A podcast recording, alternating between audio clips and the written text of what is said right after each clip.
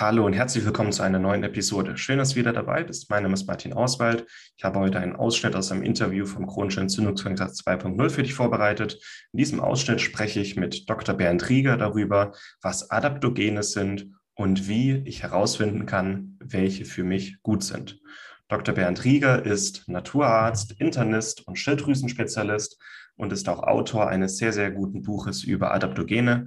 Und in diesem Ausschnitt vom Entzündungskongress 2.0 spreche ich mit ihm über Adaptogene und er erklärt sehr schön, was sie sind, was sie für uns Gutes tun können und wie du herausfinden kannst, welche Adaptogene für dich perfekt geeignet sind. Jetzt wünsche ich dir ganz viel Spaß mit dem heutigen Interview. Lass es auf dich wirken und wir sehen uns und hören uns gleich wieder. Inwiefern spielen Adaptogene in Ihrer Praxis eine Rolle, auch bei Schilddrüsenerkrankungen? Ja, faktisch jeder kriegt ein Adaptogen oder mehrere, äh, der hormonelle Probleme hat. Weil sie, also was sind Adaptogene? Sind im Grunde genommen, ist das ein Begriff, der gewählt wurde, um, kann man, glaube ich, so sagen, hormonell wirksame Pflanzen ähm, in die ja, Behandlung einzubinden. Also ein Adaptogen kann zum Beispiel die Nebenniere stärken, weil es die Produktion, Ausscheidung von Cortisol erhöht oder den Abbau vermindert. Ne? Also manche Pflanzen haben diese Eigenschaft.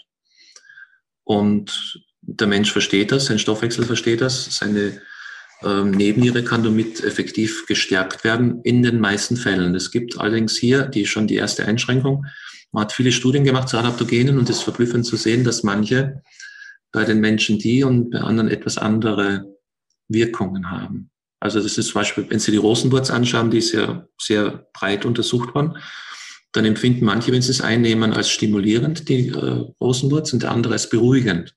Manche als angstlösend, manche als eher schlaffördernd, also manche werden müde davon, andere werden ruhig, aber sind aufmerksam. Hm. Haben eine höhere Konzentration und können dann zum Beispiel, wenn sie einen Test machen, äh, bessere Testergebnisse damit erzielen, wenn sie es einnehmen. Also das, da gibt es einfach gewisse Schwankungen, gerade wenn es jetzt um, um das Funktionieren des Gehirns geht.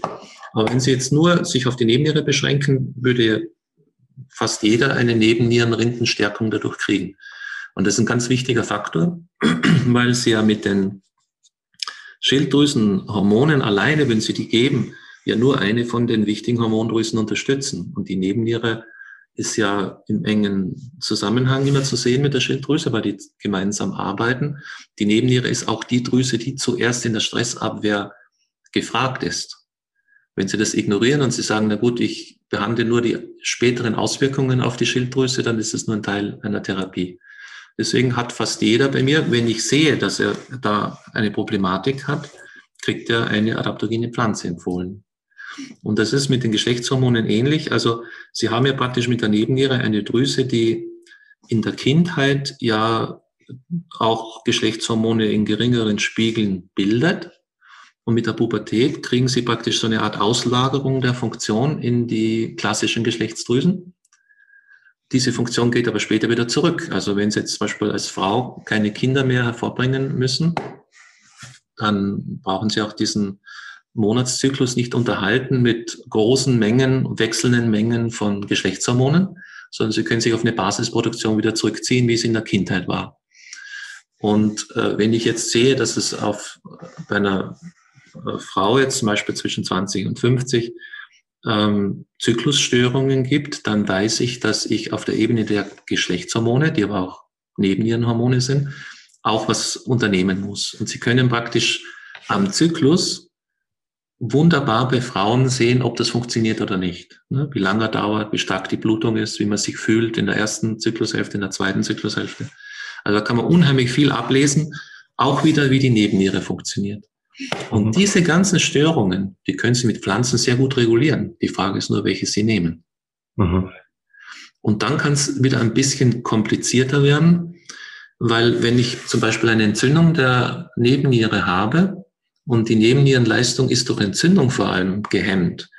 Und ich versuche jetzt das Organ wieder aufzubauen, indem ich die Entzündung rausnehme, dann muss ich zum Beispiel mehr mit einer Pflanze arbeiten, die antioxidativ tätig ist. Da muss ich viel mehr auf der Ebene verabreichen. Ähm, es kann aber sein, dass die Nebenniere beispielsweise jetzt nicht mehr aktuell entzündet ist, aber sehr klein und vernarbt ist und halt prinzipiell weniger Hormone bilden kann. Dann muss ich intensiver schauen, welche Pflanze hat denn konkret hormonverändernde Wirkungen. Mhm. Und interessanterweise haben die meisten Adaptogene, also ich habe im Buch Bauerpflanzen, habe ich da diese 45 Adaptogene mir geholt und habe gesagt, äh, ich versuche mal Schwerpunkte zu finden. Diese Pflanzen haben eher hormonelle Wirkung, diese haben eher, was weiß ich, Immunsystem stärkende Wirkung. Äh, das ist aber oft eine gewisse künstliche Trennung, ne? weil sie werden praktisch bei jedem Adaptogen herausfiltern können, hormonstärkende Wirkungen oder äh, die sind auch antioxidantienreich. Also diese Pflanzen haben meistens auf jeder der notwendigen Ebenen Eigenschaften. Und da versucht man dann trotzdem für das Individuum die momentan am besten passende Lösung zu finden. Hm. Ja. Echt interessant. Es ist eine spannende Arbeit. Also ja. ich finde es auch immer sehr interessant. Es geht mir nicht anders, wenn man mit Menschen arbeitet, die ja bestimmte Situationen haben und es ist, was sehr hochkomplex werden kann. Und wenn man da natürlich einen Treffer landet, macht das schon Spaß auch. Ne? Ja. Das, äh, was mich eigentlich mit am meisten begeistert bei Adaptogen, dass es bei jedem Menschen wieder ein bisschen anders ist. Also auch wie Sie sagen, ähm, ein Adaptogen gibt im Grunde dem Körper das, was er gerade braucht und regt auch im Grunde das an, was der Körper gerade braucht. Der eine braucht abends eher ein Reishi, um runterzukommen, und der andere vielleicht einfach ein, ein Baldrian und ähm, oder Kombinationen, die das noch gar nicht abbilden. Und ähm, was ja Adaptogene auch sind, aus allen Naturmedizinen weltweit sind Adaptogene so die ähm, mit die wertvollsten Pflanzen, die es da gibt, die sich über Jahrtausende bewährt haben und die wir heute nicht nur wissenschaftlich besser verstehen und untersuchen und Studien anrichten können, sondern auch dank Globalisierung haben wir Zugriff auf diese ganzen uralten Pflanzen ähm, und können einfach mal ausprobieren. ich finde es auch wunderschön, dass da die Welt zusammengewachsen ist. Ne? Also wir haben aus den verschiedensten Heiltraditionen jetzt alles zur Verfügung, im Grunde genommen. Ja. Kann unübersichtlich werden, muss aber nicht. Ja. Weil Sie sagen, es ist unübersichtlich und bei jedem Menschen ist es ein bisschen anders. Ähm, Sie schreiben in Ihrem Buch auch sehr schön, einfach mal, also Sie geben einen Überblick über 25, äh, 45 Adaptogene, ihre, Vor und, äh, ihre Vorteile, mögliche Wirkungen, ein paar Studien. Und dann sagen Sie, okay, das, was Sie anspricht und wo Sie merken, das könnte für Ihren Körper wichtig sein, einfach mal ausprobieren. Ist das eine Herangehensweise, die Sie empfehlen oder Gibt es da andere? Ähm, also prinzipiell ist meine Meinung, dass jeder selber äh, seines Glückes Schmied werden zu versuchen sollte, indem er sich informiert, aber man kann sich auch begleiten lassen. Ne? Mhm. Da gibt es einfach verschiedene Leute, die über bestimmte Teilbereiche gut Bescheid wissen, die ja auch tätig sind und das ist ja mittlerweile ein breites Angebot. Ne? Mhm. Also es ist ja mit der äh, verstärkten, das verstärkte Angebot des Coachings ne, auf verschiedensten Ebenen jetzt. Das finde ich eine sehr positive Entwicklung, weil man dann sagt, okay, mich interessiert jetzt einfach, äh, jetzt als Beispiel, mich interessiert Adaptogene, dann sollte man sich eben jemand raussuchen können, der sich damit vertieft hat, der auch Erfahrung damit hat und der dann sagt, gut, aus meiner Erfahrung wäre das und das und das jetzt für dich interessant. Ähm, das heißt aber nicht, dass man sich sozusagen völlig in die Hände von den Menschen, den Therapeuten begibt, wie man das früher gemacht hat. Ne? Früher war es so, sozusagen, man ging zum Arzt, ne? da gab es im Wesentlichen gab es immer einen männlichen ähm, äh, Menschen mit einem weißen Mantel, der allwissend war und was er gesagt hat, war sozusagen so ein gottähnlicher Spruch. Ne? Und aus dem hat sich das jetzt immer mehr differenziert, in Deutschland auch durch äh, das Heilpraktikerwesen, ähm, dass man sagt, ich möchte im Grunde genommen einen mündigen Menschen haben. Also ich möchte einen äh, haben, der sich selbst informiert, was habe ich, was bedeutet es, was kann ich tun. Und das hat es mit dem Internet jetzt eben unheimlich stark, äh, es ist immer weiter fortgegangen, dass man jetzt Informationen sich holt, sich selbst informiert und eben versucht, so ein bisschen zum Experten seiner selbst zu werden. Mhm was diese Krankheiten betrifft und diese Störungen. Und ich finde das also rundweg gut, weil ich sehe das ja, wie stark das die Therapie verbessert hat von diesen ganzen Störungen. Mhm. Und äh, wenn es jetzt um die Frage geht, wie weit mache ich das selber, dann würde ich sagen, man muss vom Probieren ein bisschen mehr Richtung Prüfung gehen. Ne? Man prüft was für sich. Man wendet es an und dann muss man das studieren an sich selber, was kann es für mich leisten. Und ich habe, wenn ich meine Empfindungen aufschreibe, also gerade, ich, ich spreche jetzt wieder mehr von hormonellen Themen, ich habe da diesen Vorbereitungsbogen. Ne? Den schicke ich euch vielleicht auch nochmal zu, dass ihr ihn reinlädt, dass die Leute sich runterladen können. Ja. Da geht es darum, dass ich in drei Spalten so 50 bis 100 Symptome habe, wo ich meine Beschwerden eintragen kann. Und mein Ziel der Prüfungen oder der Therapie, die ich mit mir mache, ist ja auch, diese Beschwerden loszuwerden.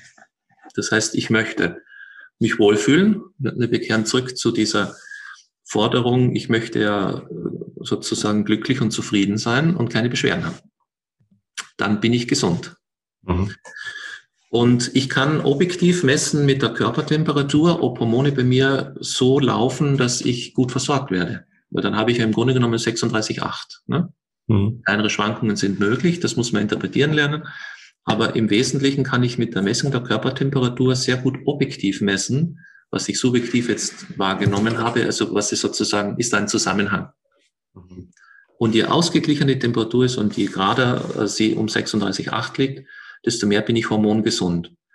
Und jede Arznei, die ich einnehme, ob das jetzt eine ist, das L-Tyroxin, was ich jetzt beim Arzt bekommen habe, oder das Adaptogen, das ich beim Heilpraktiker verordnet bekommen habe, oder ich habe eine Vitamin- oder eine Eiseninfusion bekommen. Ähm, jede dieser Maßnahmen wird geprüft von dem, was ich empfinde, was es mir gebracht hat und wie es meine Temperatur beeinflusst hat. Ne? Wenn ich das mache, komme ich früher oder später zur Hormonbalance, weil ich einfach die Möglichkeiten habe, die Effektivität bei mir ganz klar festzustellen. Und das ist das, was ja vielfach vernachlässigt wurde bis jetzt. Ne? Wir haben sozusagen ein medizinisches System, was so entstanden ist, dass man Laborwerte bestimmt.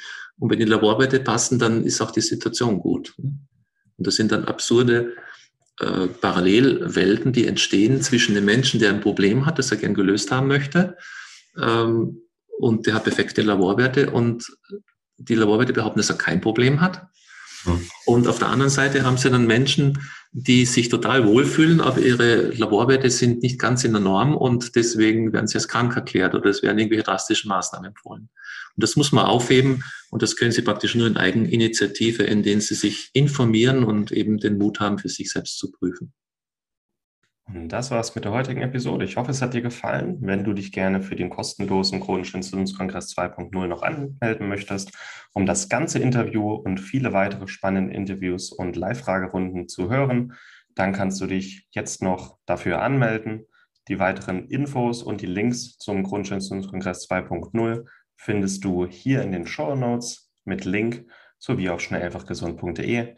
Ich wünsche dir noch einen schönen Tag und wenn du möchtest, hören wir uns morgen wieder. Ciao.